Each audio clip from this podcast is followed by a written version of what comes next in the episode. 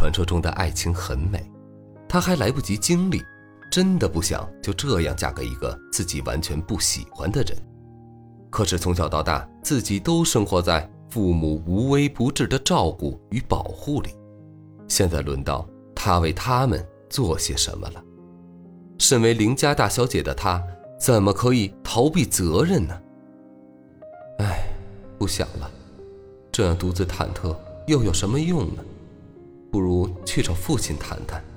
如果他真的希望自己就这样嫁到靳家，他就死心塌地地服从这桩政治婚姻好了。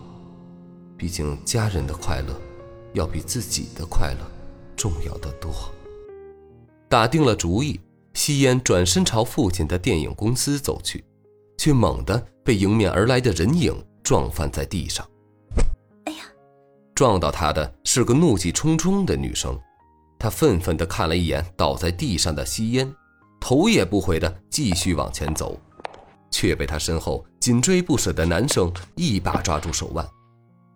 子熙，我的忍耐是有限度的。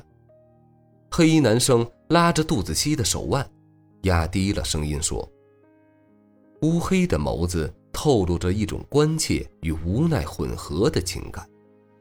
我也一样，谁都别想控制我。”杜子熙扬起下巴看他，唇边掠过一丝若有若无的笑意，一字一顿地说：“这个女生长得可真美，直挺的鼻梁，尖尖的下巴，睫毛长长的，虽然浓妆艳抹，却一点都不觉得俗，艳丽妖娆的好似盛开的牡丹。”他忽然轻身向前，亲吻了一下男生的面颊，嫣然一笑。